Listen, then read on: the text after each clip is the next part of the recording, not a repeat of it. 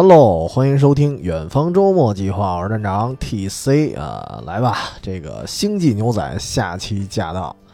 呃，上回咱说了这个星际牛仔二五周年，这节目一期真聊不完，所以这次算算续一档啊。上回主要聊的一些关于星际牛仔它比较风格化的东西，就是你提一下上期聊了什么啊？主要是聊聊就是渡边信一郎他比较有特色的一面，就是你能看出他的作品就特别擅长从什么科幻外皮呀那种就大的世界观回归到我们日常生活里的那些反思。尤其他的作品里不只是星际牛仔，其实什么太空丹迪啊、Baby Blue 啊那几个都是这样。当然，呃，星际牛仔肯定是其中最有代表性的一个啊。我上回说的那几个剧集嘛，你说明明是都是一个异形类的一个科幻恐怖片儿了，但是结尾人探讨的是别浪费食材，对吧？别老把东西放冰箱里放烂了，就这种鸡毛蒜皮的小事儿。当然，还有特别。返璞归真的，就是上期聊到有一个复古牛仔安迪，就是这哥们儿明明都在宇宙里待着了，人家都一般的啊那些载具，我觉得我我理解那个年代可能很多都是什么反重力的了，但是这哥们儿还是穿着一个牛仔装，然后骑着一匹真马啊，真正的马当赏金猎人，所以他整个基调都特别的怀旧。然后，既然咱上期节目都怀旧了一溜够了，那么这期咱就开始推推主线了，讲讲真正的故事，就是《星际牛仔》。呃，我上期的结论就是，我觉得它特别的港片儿，特别香港江湖片儿、黑黑道电影的那种感觉。甚至说，你要是把它，就比如说把斯派克啊，咱的主角，你放在港片里，我觉得他就是刘德华。他的身世，然后他的很多特征，他的行事行事方式啊，都特别刘德华。就刘德华当年九十年代啊，或者说八十年代末的那些港片里的那种人设吧。所以，既然推主线呢，肯定重点是聊斯派克本身。毕竟，你像这个整个这 B 炮吧，这个团队啊，整个航行之旅，可以说它是始于斯派克。然后也一定程度上是终结于斯派克，虽然，呃，虽然到就是还没到结尾的时候，大家可能因为各种原因啊，各回各家，各找各妈了。但是斯派克的离去，他才是这个整个团队一个真正的灵魂散去了。虽然当年很多人觉得这个结局其实相对开放，他也没有直接告诉你斯派克就是阵亡了啊，但是这这肯定得剧透了，就是。呃，至少演的很像一个阵亡的样子，但是呢，他又没有把话说那么死。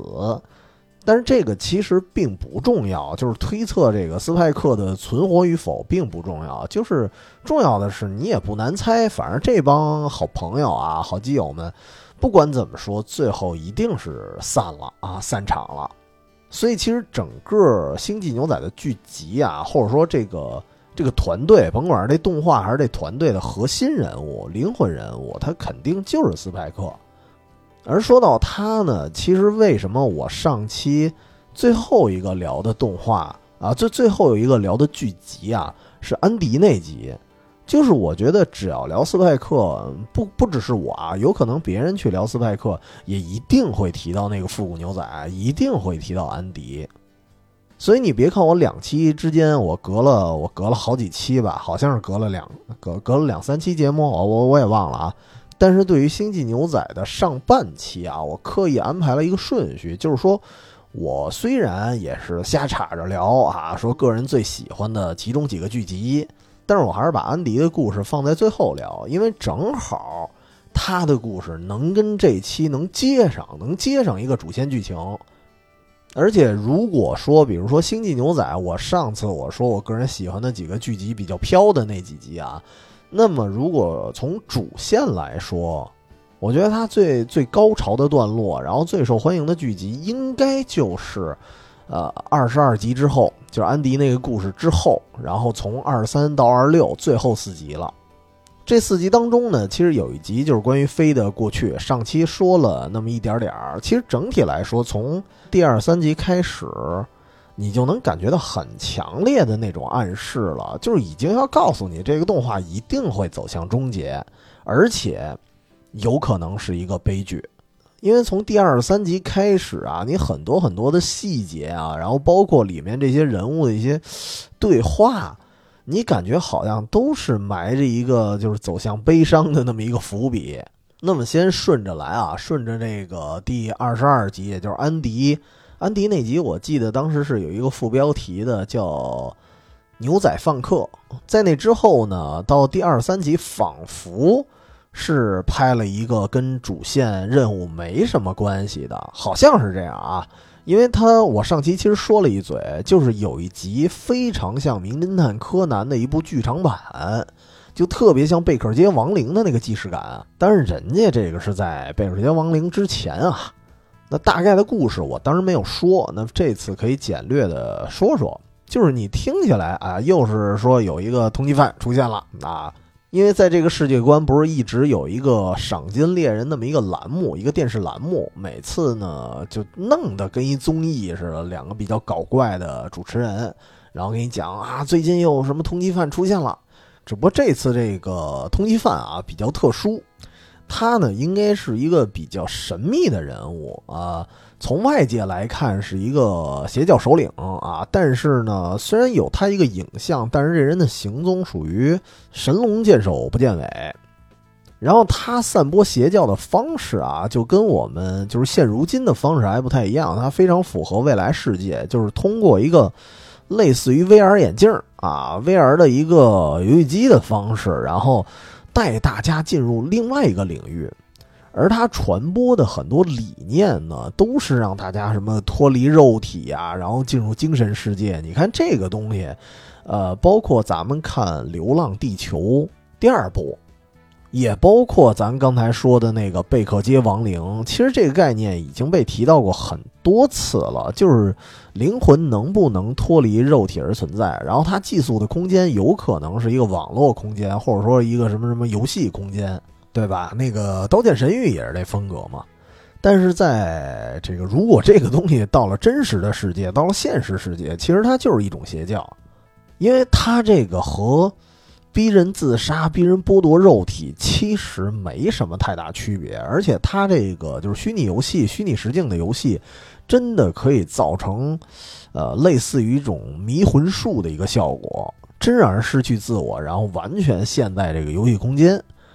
然后后来呢，斯派克他们这帮人就一块儿的追查。其实后来，因为你毕竟一个剧集啊，它也就二十多分钟，所以没有那么多的跌宕起伏，很快就查到这个人了，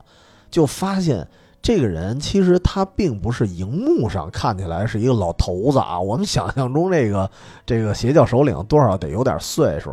其实他不是，他是一个小伙子，然后是因为是因为瘫痪还是因为什么问题来着？我有点忘了啊。然后他长期的住院，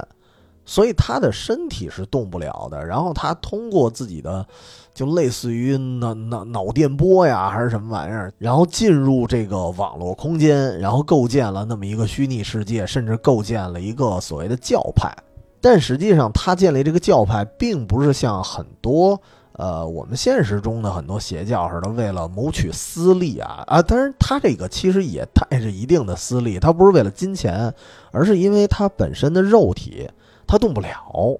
你看那个一人之下的二壮不也是吗？但是二壮属于。呃，他接受了自己这个现实，他反而去发挥自己这个能力，去尽可能的帮助别人。但是这哥们儿不一样，他想让更多的人走进他这个领域。既然我动不了了，那干脆都得死，都别动，你们都一块儿进入这个网络虚拟世界，不也挺好吗？但是这个哪怕是在未来世界，也是有悖人伦的那么一个想法吧。其实这个这个如果展开了说，它是一个很复杂的事儿，我也不敢说这事儿是好还是坏。《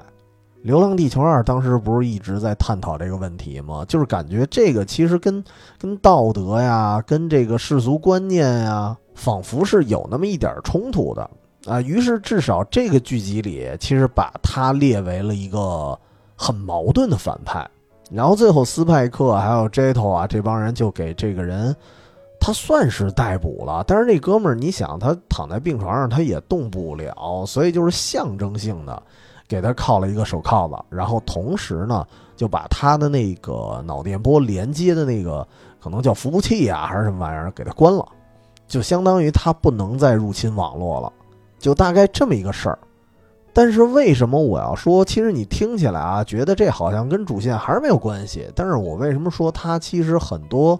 很多暗示啊，都能看出一个主线的走向？其实第一就是刚才我说那个。赏金猎人的那个电视节目，那两个人平常虽然插科打诨，但是在这个第二十三集的开头啊，人家依然以非常搞笑啊、很很荒诞那个形式，但是说了一个很郑重的事实，就是我们这档节目要停播了。那么说明什么呢？说明，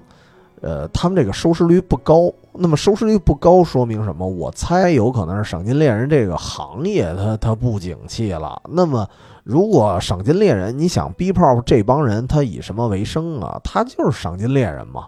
那如果这个行业不景气，他们未来的生计，那会不会引发一场啊解散啊？最后您得另谋高就去。所以其实你会觉得啊，至少这个开头这个赏金猎人节目的停播，也会让你觉得，就算后面二十四、二十五、二十六集没有发生那些大事件的话。他们也可能会一点一点的走向分崩离析，因为这行业混不下去了，就跟一公司似的，你可能还得解散。那么这是其中呃一个点啊，我觉得另外一个暗示就是艾德，就艾德，咱就上回说的那个那个小朋友啊，然后同时一个黑客天才，一个神童，在那一集里，你发现他难得的。深情了一次，然后他对着那个就是那个身体不能动的那个孩子，那个年轻人说了一句：“说希望你下次做一个好梦吧。”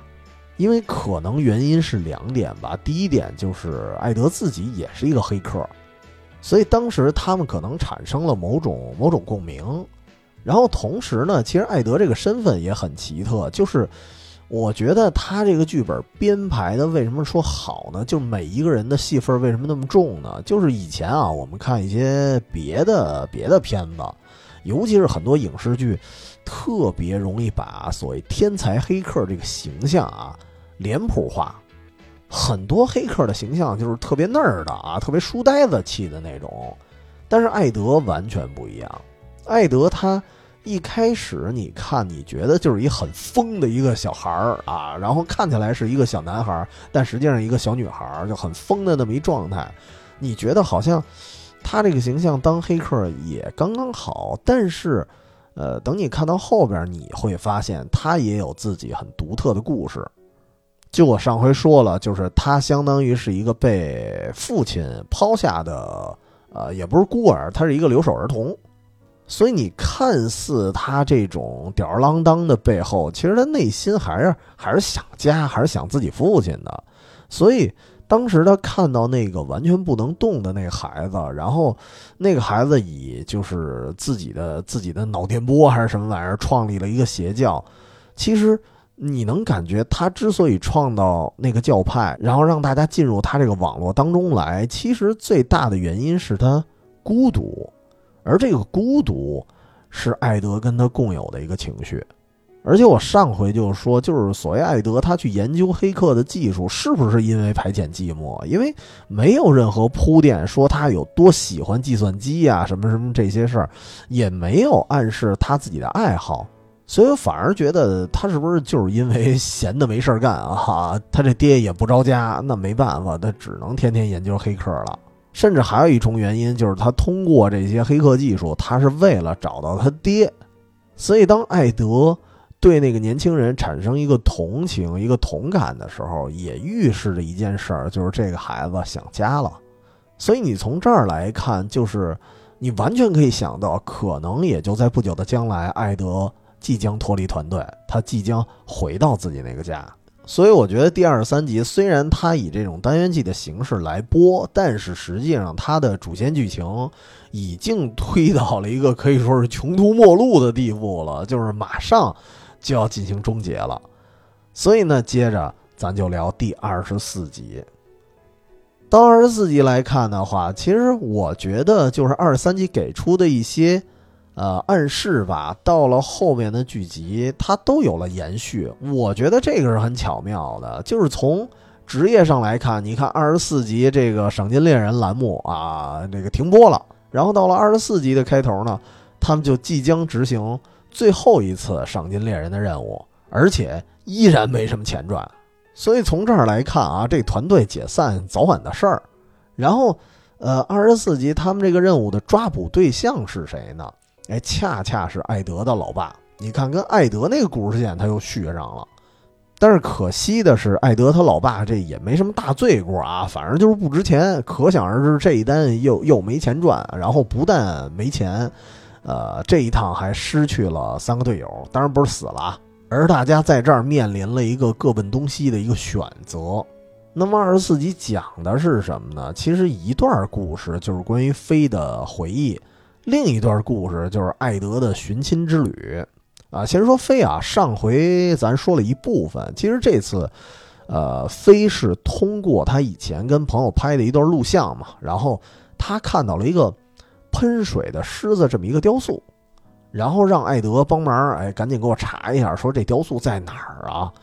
然后当时那个录像其实还不老清楚的，一看就是那种老的 VCR 啊，就是那种录像带拍出来的。然后那画面也有那么一点点马赛克什么的。其实这一段拍的也很怀旧，当然不光是他录像带那个戒指啊，不光是他展现形式，就是特别老派那种画面。其实同时，就是如果从我们的视角，我们一眼就能看出来，那喷水的狮子啊，那个雕塑，那就是新加坡那个鱼尾狮塔。但是，对于那个时代来说，对于星际牛仔的那个未来时代，他们已经对这个地球的风景已经忘记太久了，所以这是一个很悲哀的事儿，因为他们一直在宇宙间流浪。你可以理解为，就是现实里的我，我觉得像是那种北漂啊或者南下的这些朋友，他们可能离开家乡太久了，然后已经忘了家的样子了，然后突然有一天。哎，看到了一个视频，然后看到了一个，就是在外人来讲，可能是一个很很著名的一个什么雕塑，但是他对于他自己来说，他可能呃已经忘差不多了。然后后来呢，这个就是艾德帮助飞，然后找到了鱼尾狮塔所在的那地方啊，说这就是新加坡。然后飞呢就到了这个，当时已经是一个废墟了啊。到了这个新加坡的旧址，然后看见他们家也是废墟，然后看到高中同学也是那种坐着轮椅的老太太了，然后还打了个招呼，寒暄几句。其实他跟那个老太太相认的那一段，我觉得处理的也挺艺术性的，就是。他见到那个老太太，然后那个老太太跟他说：“哎呀，你不是飞吗？然后怎么怎么着，寒暄几句，然后说是不是当年你离开了这里，然后坐一个宇宙飞船，然后那个宇宙飞船发生了事故，然后你可能在那个冻龄舱里太久了，所以你还保持如今的样子。然后飞呢，其实跟他有一点欲言又止，其实明明是老同学啊，他。”按道理应该唠唠家常，或者说至少你应该深聊一下，聊一下过去的自己到底是一个什么样的人，因为毕竟飞失去了大部分的记忆嘛。但是最后，飞其实跟老太太说了一句啊，对不起，你认错人了，然后就开了一句玩笑，然后就一一蹦一跳的就走了。其实这个我能感受到，其实他是就是你看飞一直以来的行为，他是寻找自己的记忆，然后寻找自己的过去，但是。突然有一天，过去向你扑面而来的时候，是会有一点抵触的，因为你已经习惯了现在的生活，你回到过去几乎是不可能了。尤其当你看到以前的朋友是是一老太太的时候，那你会对自己的年龄啊，对自己生活的时代产生一个巨大的怀疑。你甚至会有一种就是过去呢你也回不去了，然后现在呢你好像也不是这个现在这个时代的人。所以当时飞的那个状态，你能看得出来，他的状态在这一集已经完全变化了。因为如果你看以前飞的人设，他是一个相对来说是那种适者生存的人。然后呢，呃，你想最开始出现的时候还是一个女老千，在各种黑帮面前还游刃有余的，你感觉是一个是一个江湖人士。然后到这一集呢。他终于变成了一个适龄女孩，就回到她那个年龄的一个状态了。然后面对过去和现在的那么一个冲突，她也感觉特别彷徨无措的。所以这集它的结尾就是她暂时的离队了。虽然他以前啊，虽然以前飞经常来无影去无踪的啊，他经常离队，而且对于街头来说啊，就是咱这个团队里的老保姆，对于街头这个老保姆的视角来看，我觉得他可能会觉得飞像一个就是不听话、不着家的女儿似的。但这一次就是第二十四集的结尾，感觉他是真正的要离开这个家了。然后另外就是艾德。艾德呢？这回终于碰见他老爸了。然后他老爸是一个什么人呢？他是在地球上啊，就是他好像是不是一直在地球上？我忘了啊。反正这次出现是在地球上，然后他一直在寻找陨石的落点。具体干什么呢？其实我以前看的时候，我第一次看的时候没看明白。我理解他可能就是一个什么天文学家。然后原来的那个剧情有没有说清楚？我当时没注意。然后我是我是这次我是看了一个解析，我才大概明白的，就是，呃，最开始咱们说《星际牛仔》有一个大背景，对吧？就是说，二零七一年了，人类这个开始探索宇宙，然后研究各种什么反重力装备啊什么的，然后最后呢，由于各种实验引发了一场巨大的事故，可能这个事故就是最后导致地球的这个重力场、这个引力场。产生了一个巨变，然后它会不断的吸引陨石落下来，所以天天下流星雨，还是那往头上落的那种，所以地球这就没法住人了啊。于是大家就都跑了，跑到宇宙各个角落了。所以你看，地球当时，呃，尤其是以新加坡这个视角来看，地球是一个荒废的状态，到处都是废墟。而飞呢，估计也是那个时候离开的。就大概是这么一个样子啊，细节就就别太在意了。然后艾德这个老爸他研究的是什么事儿呢？他研究的是这个陨石落下的一个规律。如果我能把这个规律研究明白了，我或许可以找到一种回避陨石的方法，或者说阻挡陨石的方法。那么这样的话，其实这是一个很公益、很伟大的一件事儿啊。其实他的目的就是让散落在宇宙的那些浪子们、那些游子们，你们可以回家。所以他反而啊，他自己来说，他就不能回家照顾艾德了，就是有一点像什么呀？大禹治水，三过家门而不入。所以艾德就是因为这个原因，然后变成了一个留守儿童，然后后来在这个修道院里跟一帮孤儿厮混啊，玩电脑，排遣寂寞。不过这次他们父女再次相见的时候，就是相当于艾德，你看岁数他已经又大了一些了，他有自己的主见了，而且跟在老爸身边应该也可以自立了，所以最后他还是选择就是投奔老爸。所以自此，艾德是真正的就脱团了啊，就离队了，而且在二十五集和二十六集也没有再出现了，他是真正意义上的离队，跟非那个。暂时离队还不太一样，然后同时走的，我为什么说这一集有三个成员离队呢？还有一个就是那只小柯基。艾德走的时候，当时有一个细节，我觉得弄得特别好啊，就是艾德没有说我牵着狗，啊，我就把这狗给带走，并不是这样，就是呃，柯基是自由的，你可以选择离开或者走。所以当时有一个细节，就是柯基在艾德和啊，B-pop 这个宇宙飞船之间，他转了一圈儿，他其实两边都不舍得。他知道艾德就是那那只狗，其实很高智能的，它通人性了，所以他知道艾德应该是一去不复返了。但是同时呢，这个小狗它又很留恋这宇宙飞船，所以最后转了一圈儿，最终呢还是跟艾德一起走了，因为他可能觉得就是在整个船上啊，跟他最亲的应该就是艾德。而且这个船的氛围其实也变得越加的沉重吧。反而艾德跟艾德一起走，是一个崭新的人生啊，是一个崭新的狗生。所以这个最后柯基呢，也跟艾德一起离开了。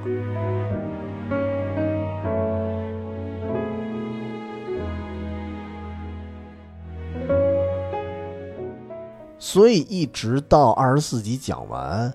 虽然刚才还说了，还是这个动画片，还是二十多分钟啊，就没有多长的长度。但是你就我当年看二十四集的时候，我觉得看的特别的纠结，就是看的特别漫长，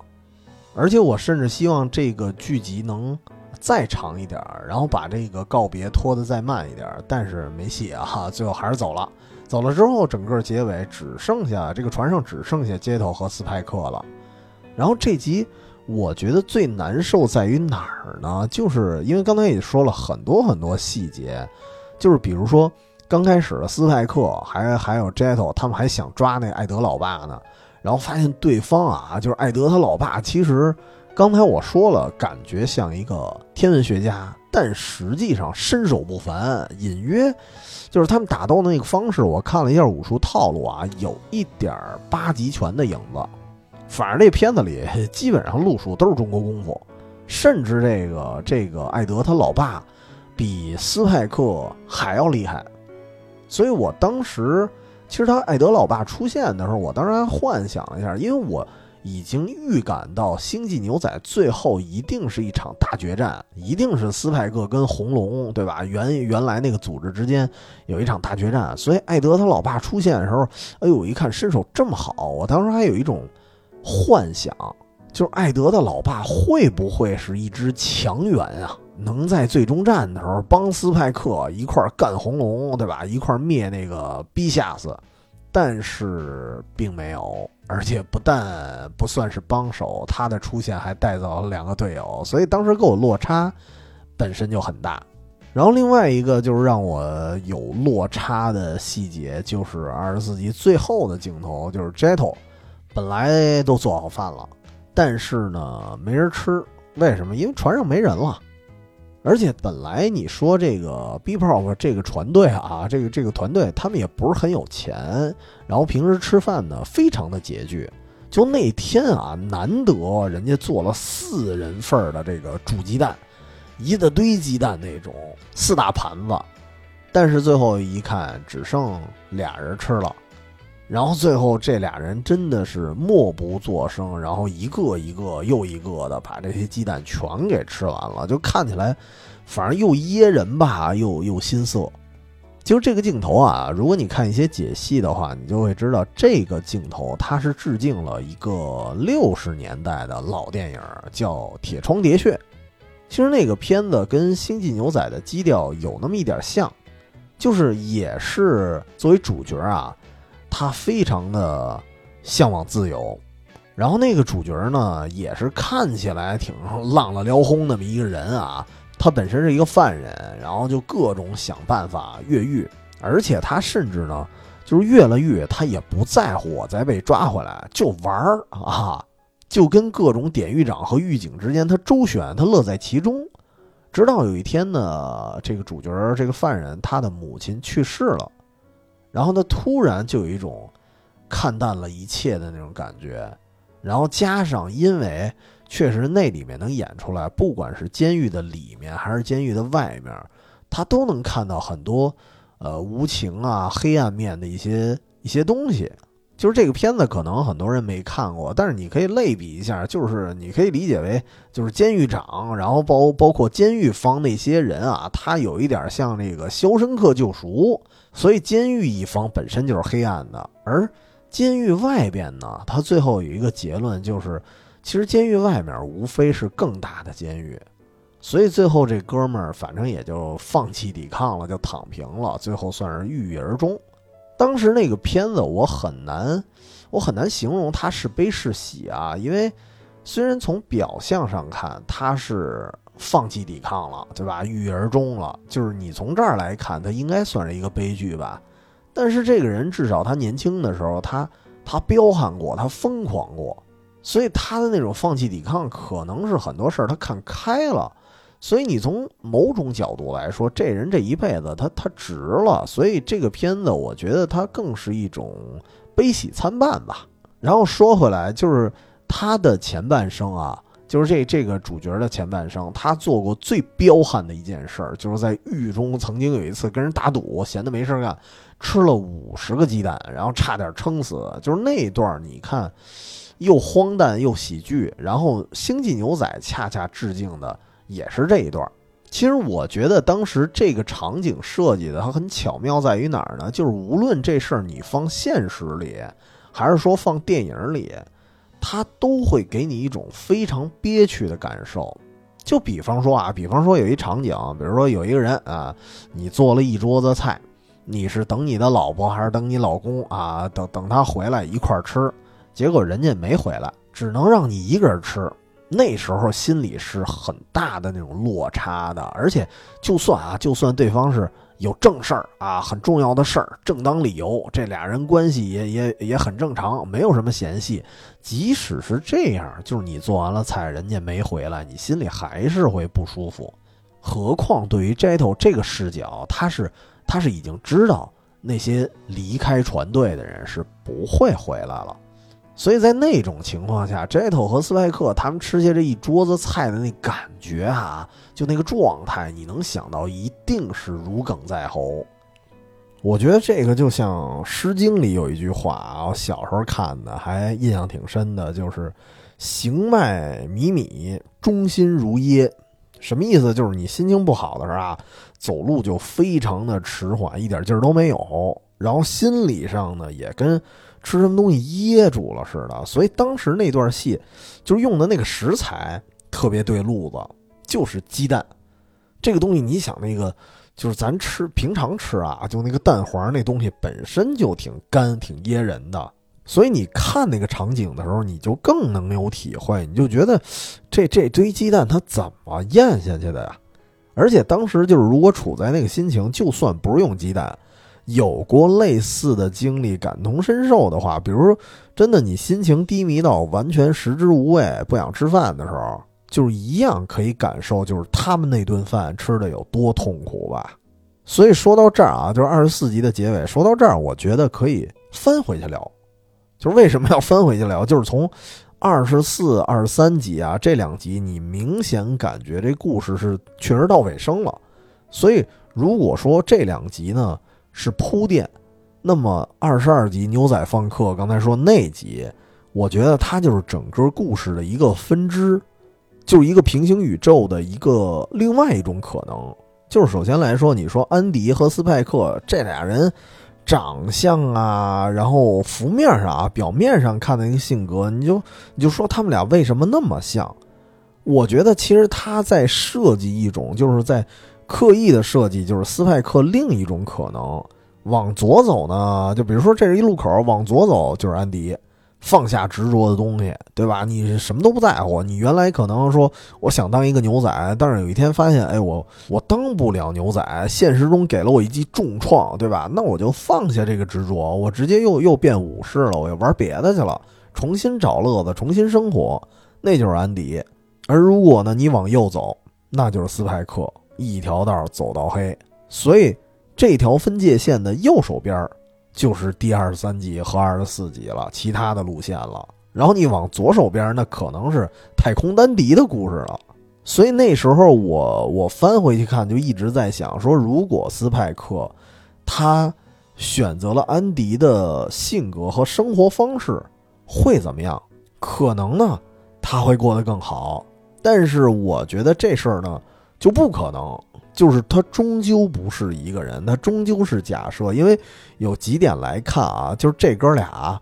看着好像有点相似，但实际上他们俩截然不同。就首先安迪的生活，你就从他邀请飞，然后上他那个游轮上的那一瞬间，你就看出来了，这哥们儿首先人人有钱，而且是巨有钱那种。所以他生活里或许本身就是一个浪子，就感觉就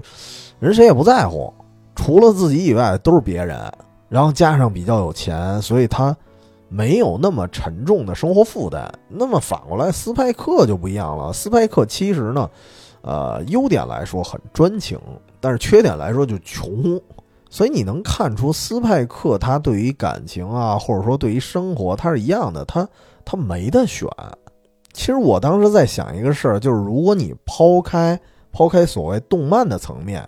你把这个人性格摘出来，你给他摘成一个现实中的人物，就出现一个很尴尬的事儿，就是动漫人物到现实，我觉得有时候这个受欢迎的程度啊，可能是相反的，而且很多动漫可能都是。那你比如说斯派克作为第一男主角啊，从动漫观众的角度来说，他肯定是最受欢迎的角色啊。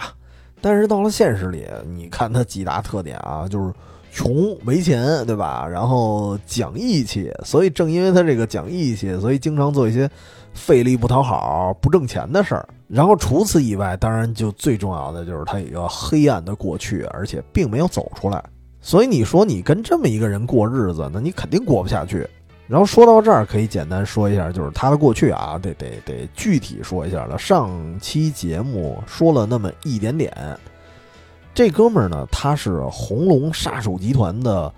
算是头牌杀手之一吧，两大杀手之一。然后另外一个就是他另外那个之前那哥们儿叫比夏斯。然后后来呢，就是他厌倦了那种杀人的生活，于是他就脱离了。但是那个时代其实杀手也没有什么。不光彩的啊，就是唯一的污点就是他，呃，勾引拍档的女朋友就是茱莉亚，然后最后这个拍档肯定呢是要追杀他，他这这个拍档就是整部动画片的最终 BOSS 比夏斯啊。当然这里其实还有更多的感情纠葛，不是说单单的劈腿，然后我就要报复那么点事儿啊，不不是单单的感情故事。只不过听到这儿，你有没有觉得就是脱离杀手组织，然后被追杀这个事儿，你发现特别耳熟？这就是我说的，我觉得它特别港片儿。就是上期我说《星际牛仔》它像港片儿，是因为它里面涵盖了很多港片的元素。你比如说红龙那个组织的，它整个的一个包装啊。有一点像什么唐人街的那种黑帮，然后里面那些武功路数，要么致敬李小龙，要么就是艾德他爹那种，也是类似于八极拳那种功夫。当然，这还仅仅是从浮面上出发的，还仅仅是那些港片元素。但是如果当你看到，比如说这个故事的构架，啊，一个人因为什么什么脱离了黑社会，但是呢，他也当不了好人，最后来那么一个悲剧的收尾。这个剧情结构其实也特别港片儿，你像什么《无间道》啊，然后郑伊健的那个《九龙冰室》，然后包括那甄子丹前几年的那个武侠，都是这个套路。但是我说的这几个还是近些年的，你如果说更早的话，其实港片儿这种玩法古来有之吧。我甚至觉得，就是《星际牛仔》的灵感很可能。很可能就是九四年刘德华的那部《杀手的童话》，几乎它的剧情模式是一样的。然后在这个剧情里啊，其实我觉得，你感觉脱离杀手组织好像也没那么罪不可赦，好像也没那么严重。而且这至少动画片里显出了那个红龙的三大元老那仨老头，感觉那仨老头也不是很爱搭理他那劲儿啊，就没那么有所谓。就是我觉得他有一点像这个公司的体制一样啊，就是一个就是王牌王牌打工仔啊，打工皇帝。这公司的王牌员工最后离职了，那离职就离职呗。如果一个公司因为这个员工离职了，然后到处给人给人造谣抹黑，那感觉还是工作不饱和。所以，其实正常来讲，我觉得就是这个杀手脱离组织好像也没什么太大事儿。而且在《星际牛仔》这里边，就是如果没有跟比夏斯那个私怨啊，你感觉好像也没什么事儿啊。当然，除了这以外，确实黑社会它肯定有这种独特性。而且按比夏斯除了私仇之外啊，他的他的个性来说，他是绝不允许。有一个跟他实力相当的人能够威胁他地位的，虽然其实正常来讲，你说斯派克离开了组织，然后呢，按照比夏斯的身份和地位来说，他很可能是继承者，就是这个组织的领导人的继承者。虽然他性格上不太符合啊，但是实力没挑。但是比夏斯呢，这个人他又非常的缜密，你在这个剧情里能看得出来。就是哪怕斯派克早就脱离组织了，但是只要这人活着，我就不踏实，我就想给他弄死。所以，因为比夏斯这种就是非常极端的个性，就是也能看得出来，未来的斯派克一定不好过，他终究要面对这个黑暗的组织。而且，其实斯派克对于那个比夏斯来说，我觉得从呃，从侧面来看，他确实是一个威胁，就是因为斯派克在组织里一直有一个很好的朋友，其实说是朋友，对方其实更像是那种老爹的角色，父亲父亲辈儿的那个角色。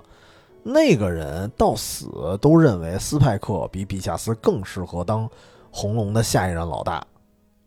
而且他可能会给红龙带一些新的变化。所以，其实比夏斯对斯派克的追杀啊，其实还真不是说因为儿女情长，对吧？不是因为茱莉亚，其实包括，其实最重要的原因还是威胁他地位了。然后，这个剧情里，这个相当于斯派克老爹这个角色，他本来一直在追寻，说斯派克在哪儿呢，对吧？他当然不是追杀啊，就是单纯是那种，呃，老朋友，我想找到你，但是最后还没来得及找到，就在第五集。啊，这个其实《星际牛仔》刚开到第五集的时候，这个重要的角色，呃，就被比夏斯给杀了。当时第五集叫《堕天使抒情曲》，我记得就是整个《星际牛仔》里啊，凡是以什么什么曲为名字的小标题，基本上都是悲剧性的故事。所以从开头刚第五集，你就能看出来，就是斯派克在这个组织里唯一的内应。也没了，唯一罩着他的人也没了。然后等你延续到第二十二集的时候，就是那个牛仔放客那集的时候，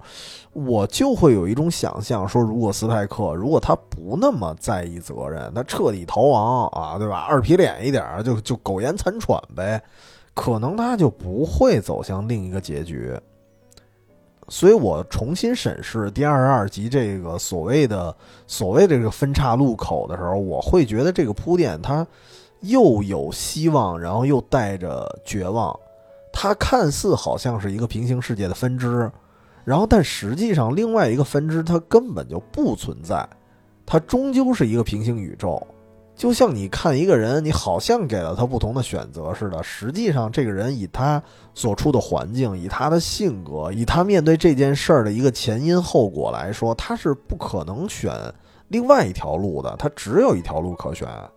我甚至会觉得，就是说，斯派克当时他那个身份啊，他的背景，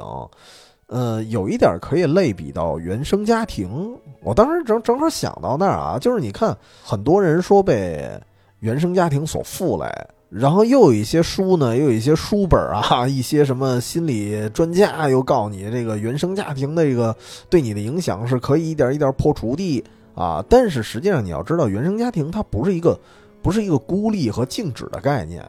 它其实跟黑社会是一样的，就是只要这个家族它存续，只要这个父母还还健在。然后，甚至你包括你生长的一些街区啊，你的邻居啊，你们依然有交集。那么，这个影响其实它一直在。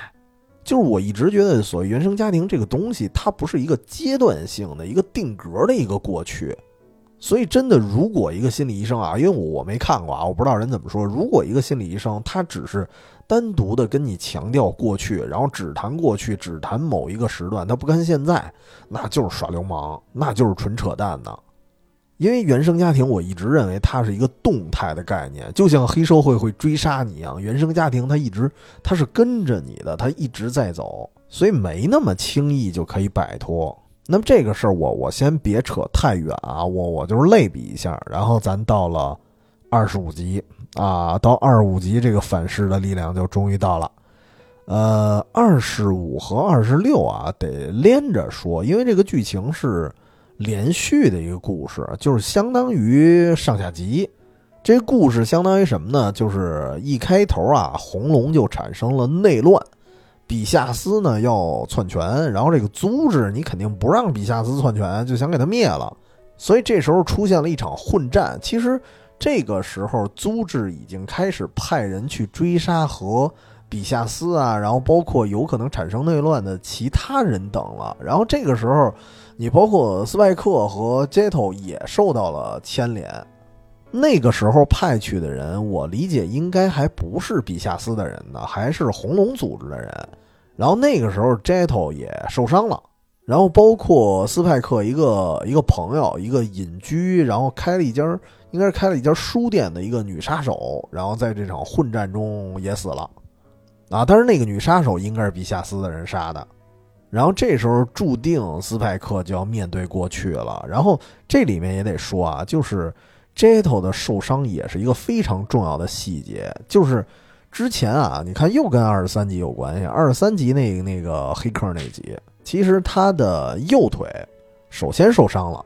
因为当时是什么呀？就是当时 Jetto 他戴上了虚拟眼镜，他也想看一下那个世界什么样。结果呢，他也陷入那个幻境了。然后这时候是那个小狗柯基给他摇醒了。但是呢，就是从动画的角度来讲啊，其实有时候咱看动画片儿，经常会出现什么被狗咬了什么的。其实一般来讲，就是一般的热血动漫，呃，对于狗咬这事儿很普遍，不会把它当成一个什么大伤。这是动漫的一个特性，但是你要仔细看第二十三集那个细节，你会发现其实那个伤还挺重的，因为 Jeto 整个把他的右腿给包扎起来了。然后这次呢，来自红龙的追杀之后啊，Jetto 又一次受伤了，这次是左腿，所以注定这俩腿都伤了。那注定这个斯派克只能独自面对了，对吧？连这个船上唯一的帮手、所剩无几的帮手也伤了。然后这两集的时候，其实飞，索性啊，他是回归了的，但是这段也给人一种就是又希望又绝望的感觉。就是非回归这个团队，其实也是一个很现实的问题。他面对那个高中的老同学，他不知道如何面对，所以他最后纠结了一下，就是因为他不知道该回到过去还是融入现在。然后最后他转了一圈，他只能说：“我无处可去了。”那我只能觉得这个宇宙飞船 B 炮还是我们家，所以我还是回来了。但是这个时候，整个团队最核心的人物斯派克反而是他要离开了。然后当时飞本来还想要留住斯派克，然后拿枪还指着他。然后但是你要知道，这个时候是不可能留住一个赴死的人的决心的，因为啊，得说一下铺垫啊，当时。按背景来说，就是比夏斯他篡权已经成功了，然后派人呢疯狂的追杀斯派克，而且这一次在追杀当中，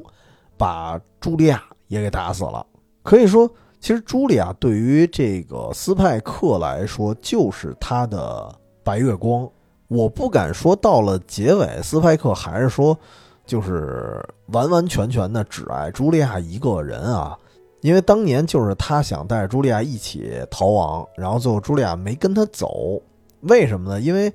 比夏斯当年的时候已经识破了他们俩要要私奔这件事儿了。然后呢，于是当时比夏斯就是威胁茱莉亚说：“你呢必须得替我去暗杀了斯派克。”然后当当年的斯派克啊来到他们俩约定的地方的时候，其实茱莉亚没有出现，因为他既不忍心。暗杀斯派克，同时呢又觉得我既然已经违抗命令了，那我干脆我也我也逃吧。俩人一块逃呢，可能危险性更高，还不如各逃各的，各奔天涯。然后这次茱莉亚呢重新回归，其实她重新想跟斯派克一起再次逃离的时候，这次终于呢被比夏斯啊这帮人给乱枪打死了。所以可想而知，斯派克肯定是暴走的。但是我还是觉得啊，我刚才为什么说茱莉亚是白月光呢？因为，当然这个事儿别跟我掰扯啊，我我看待爱情也没那么准啊。我就是觉得，斯派克对飞，他应该是有，应该是有爱情的吧。就是我印象里，尤其是第五集啊，说回第五集，就是刚才我说堕天使抒情曲那集。就当时斯派克跟比夏斯已经进行过一次对决了，然后当时是一身的伤啊，然后那个绷带包扎的跟木乃伊似的，然后斯派克一醒来，照顾他的人是谁呢？是飞，而这个景象呢，当时跟他的跟斯派克的一个记忆又重合了，就是斯派克的记忆当中曾经是茱莉亚这么照顾他，所以当时这个影像的重合，我会有一种非已经。已经可以替代茱莉亚的那么一种感觉啊，这个我不知道我说的准不准，但是不管怎么说，到最后其实，呃，茱莉亚终究是白月光，这个这个事儿无人能比啊。虽然斯派克一度啊认为当年没有赴约的茱莉亚是死了，然后但是你发现还活着，啊，但是明明活着，这次又一次的真切的死在他面前了，那这仇不报非君子啊！所以他不可能说留下来，我苟延残喘了。其实我倒对比一下啊，我倒觉得，比如说安迪啊，安迪那种人，他可能会活下来。就是你可以说他的性格叫潇洒，但是你从批判的角度说啊，你从贬义的词儿来说，就是你想一个能轻易放弃自己梦想的人，加上这哥们儿与生俱来的衣食无忧的人，他的心可能固然他没那么重，而且你又能感觉安迪现实里多半是一个这个花花公子、左右逢源那么一个人。现实中啊，现实中，如果这哥们儿到了现实中，他肯定比斯派克受欢迎。但遗憾的是，关键时刻他绝不是能留下来守护守护别人的人。说难听了，就是 这这属于渣男标配。所以斯派克他肯定在二次元里头，他的魅力肯定是超过安迪的。所以正是因为这个斯派克他无法挥别的过去啊，他只能那只能挥别现在，就是挥别飞。然后当时我记得他还跟飞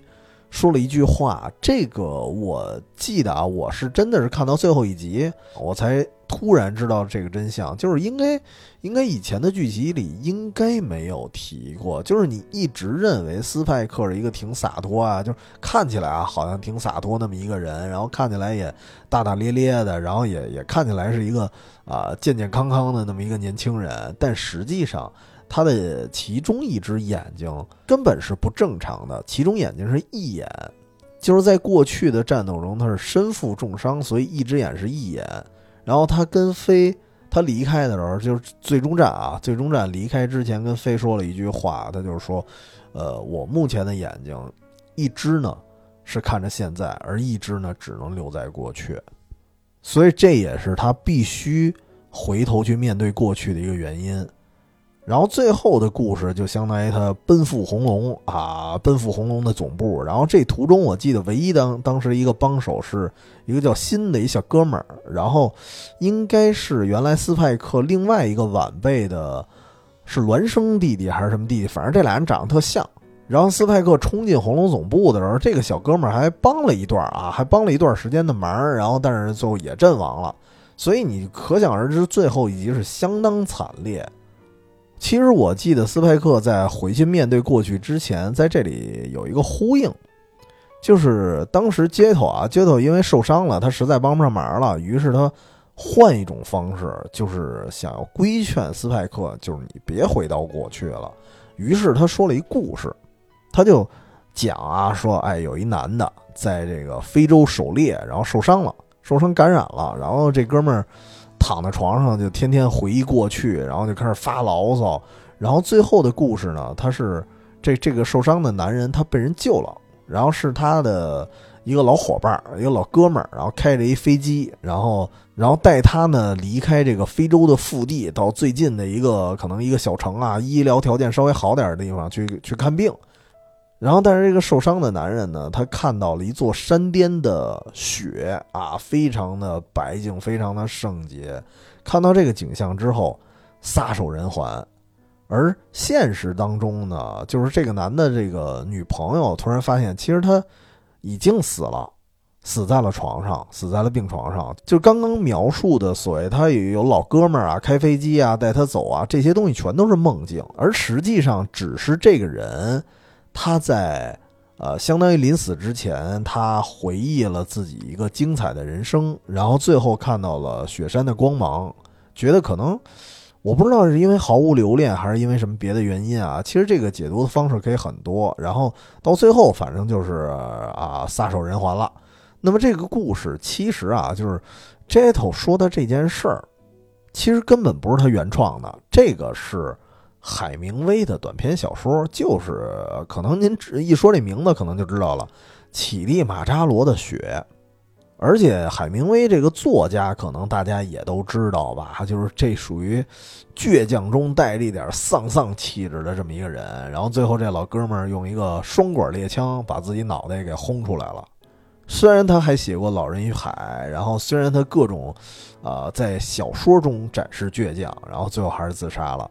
所以这已经能说明，就是街头举这个例子就已经能说明，斯派克如果非得回到过去，那跟自杀无异呀。而且就是在乞力马扎罗的血当中，呃，他的就是那个受伤的那个男人，他的女朋友一直在规劝他，就说啊，你想开点，怎么怎么样的，但实际上根本根本劝不住。所以我觉得他可能也呼应了非对斯派克的一个挽留，但是也留不住。然后，而且街头说完了这个故事之后，他也说了一句，就是我并不喜欢这个故事。所以他的态度已经表明了，我不喜欢这个故事意味着什么，就是我不希望你的人生按照这个故事去走。但是这个时候，其实斯派克也没做出什么反应。那当然，这会儿他还没有开始出发呢啊。但是真正到了最后一集，斯派克出发之前，他也说了一个故事。他这个故事呢，是关于黑猫白猫两只猫的故事啊。说两只猫本来是相亲相爱，形影不离。然后有一天呢，白猫去世了，白猫死了，然后黑猫呢就嗷嗷哭，一直哭，哭个不停，最后黑猫给自己愣生生的哭死了。你可以理解为就是猫的殉情，但实际上他说的是谁呢？他说的就是自己。虽然说完这个故事，斯派克也说了一句：“其实我也不喜欢这个结局，但是又能怎样呢？”所以，其实最后，我觉得斯派克就是那只黑猫，然后最后决定跟比夏斯进行决战，一枪一刀了却残生，最后同归于尽。不过，他们俩决战之后，有一段啊，就是我我还有一个幻想，我觉得他可能没死，然后后来，然后跌跌撞撞的就看到红龙会的那些余党就围上来了，然后那个时候。斯派克对着那些敌人做出了一个用手啊，因为他手里没有枪，因为他用手做出了一个开枪的那么一个动作，然后就说了一句 “bang”，然后就死了啊！不，也也不叫死了，就是最后的画面应该是他倒下了，然后画面变成黑白，所以当时他给很多人留下了一个残念。虽然我记得啊，当时有一个报道说这个剧组啊。都受到了采访。这个剧组说：“哎呀，其实斯派克没有死啊，但是你能明显感觉那是大家的一种戏谑吧？”我的理解，其实我还是觉得斯派克应该是死了，而且他最后的那个场面，就是他也呼应了很多动漫那种主角死亡的名场景。你想啊，画面也变成灰白了。然后最后也是一个斯派克面带微笑的一个侧脸的特写，你知道这像什么吗？这个就是一个另外一个老漫画了，就是《明日之杖》，那个主角史吹杖，那个拳击手，就是在漫画的结尾，他在最终战的时候使出浑身解数，跟对方一个顶级拳手打完了一场淋漓尽致的比赛之后，当时有一句非常著名的台词嘛，就是把生命烧成灰烬一样的白色。于是最后他真的变成了灰烬，就是在那场拳赛结束之后，他也是面带微笑，然后坐在拳台一角，但实际上这个人已经凉了啊，已经去世了。这个场景我觉得啊尤尤其是那个《明日之上》那个动画版，因为动画版它本身是彩色的，然后到了他最后的那个死亡的镜头，它是一个纯色的镜头了。这点其实跟斯派克死的时候是一样的，所以我觉得就是，我不知道斯派克是不是刻意的在致敬啊，但至少这个场景，你觉得它是一个动漫人物死亡的时候必备的一个场景，再加上再加上当时的那个主题曲正好出现的时候，那个歌词，你一看那歌词，天空从未如此蔚蓝，仿佛将我呼唤，仿佛拥我入怀，就是你你一看这歌词。就感觉这哥们儿那指定是死球子了啊！所以就是，尤其是当时再加上什么其他的场面，白鸽飞起，对吧？白鸽飞起那个场景又特别吴宇森，然后远远的又是碧海蓝天。因为本身在红龙那个最终战的时候，其实整个场景还是挺挺压抑的，而且是那种深红的暗色调的。然后突然。这场仗打完了之后，斯派克倒下之后，突然变成碧海蓝天了，那你觉得就有一种天堂的既视感。所以到此啊，就是星际牛仔的故事那就结束了。我觉得它应该还是算一个比较悲的一个结局，但是悲的又恰到好处，就是从观众的角度来说，确实会觉得很悲伤。但是当你看到这个斯派克的微笑的时候，你又会感到一种释怀，因为我依然是这种想法啊，就是我觉得他他就很港片儿，就包括我刚才说那个白鸽那个特别像吴宇森之外，就是你看斯派克的死法，可以说可以说他是无数个。刘德华的荧幕形象上身了一样，最容易想到的就是《五虎将》的决裂，很老的一个片子了啊。当时就是刘德华，然后被警方围住了，因为那里刘德华他是一个黑化的一个警员，然后但是最后他想给自己一个最终的救赎，于是他拿出这个自己的配枪，然后一通瞎比划，哗哗耍帅啊。这个我记得好像。看刘德华的那个采访，刘德华也自己说来着，说当时设计这场戏的时候，他也觉得好尴尬呀。面对一堆警察，然后所有人拿枪指着他，然后他自己拿着配枪，哗哗一顿甩，甩完了，然后来一句再见，咣给自己枪。就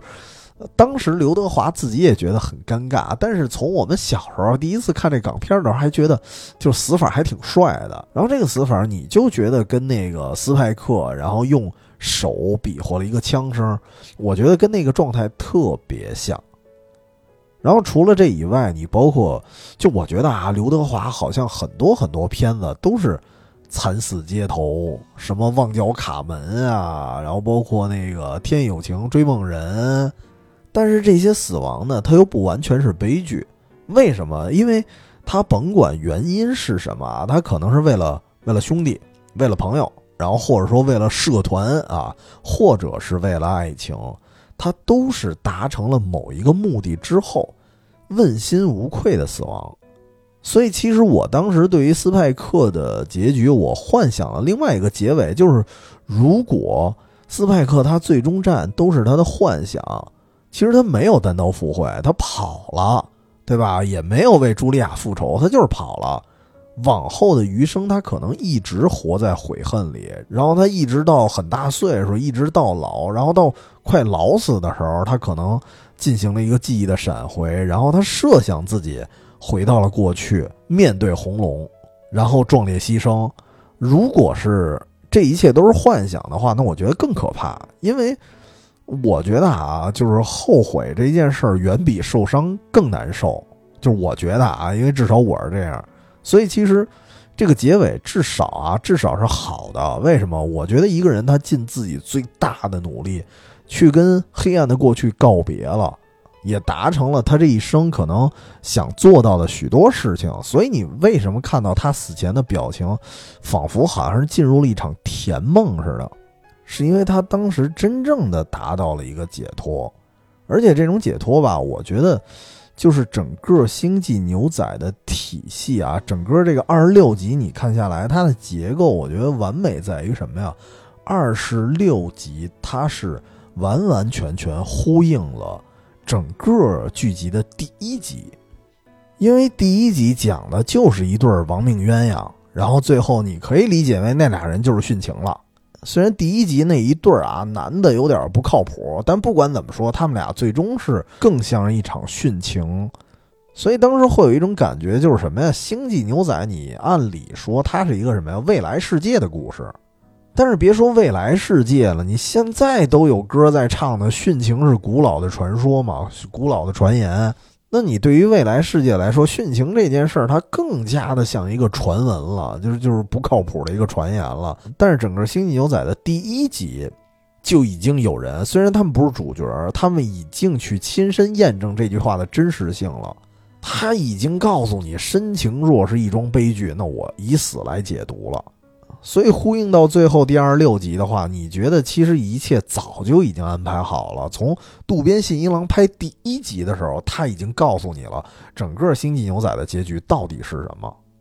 所以聊到这儿吧，我倒是觉得，反而觉得就是结局挺好，也没什么太需要悲伤的，因为它它真的很港片，很残酷浪漫。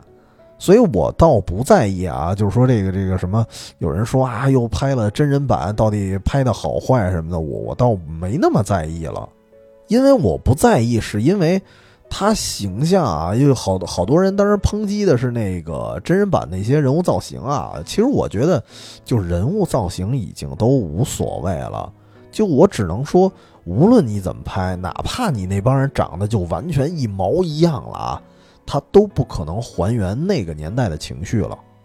所以，其实你从《星际牛仔》，你可以引申到另外一件事儿，就是为什么现在很多人说港片儿，对吧？港片儿为什么没落了？因为。别的不说，就那种义无反顾的那种执着的情绪，在港片里也变少了。因为这种东西，如果你再拍，现代人会觉得这玩意儿太矫情了啊。但是你要知道，在那个光怪陆离的九十年代啊，那个电影市场，那个时代的电影市场比现在更洒脱、更花哨。按那个时代的主人公的尿性来说的话，那斯派克的选择。它就是一种命中注定，再正常不过了。所以就是也别翻拍了，就别真人了，就让他们死在那个时代吧，就挺好。那么说到这儿，就是这个两期节目啊，算是二五周年的纪念，就就就结束了，对吧？二六集大结局。如果说我要给这个这个动画啊说一句话，用用来致意的话，那我反而就是。就是第一集那个亡命鸳鸯说的那句话，就是 “adios”，永别了，不是再见，就是永别。我很难相信，就是未来会再出现一个星际牛仔了。这就是为什么过去二十多年这个系列依然被人怀念的原因。那本期节目就就就聊到这儿吧，就是瞎瞎串了一下这个剧情，也没有说什么太深入的东西。那。先先聊到这儿，反正说到这儿，其实也也突然想起，好久没聊港片正传系列了啊，争取吧，争取有功夫再把那个系列再续上。那本期节目先聊到这儿，然后如果啊，当然惯例就是可以添加远方全拼加 FM，这是我们的公众号，公众号里有我们的加群方式，可以到群里来聊聊你心目中的神作，或者说冷门神作吧。那本期节目先聊到这儿，咱们下期节目再见，周末愉快，拜拜。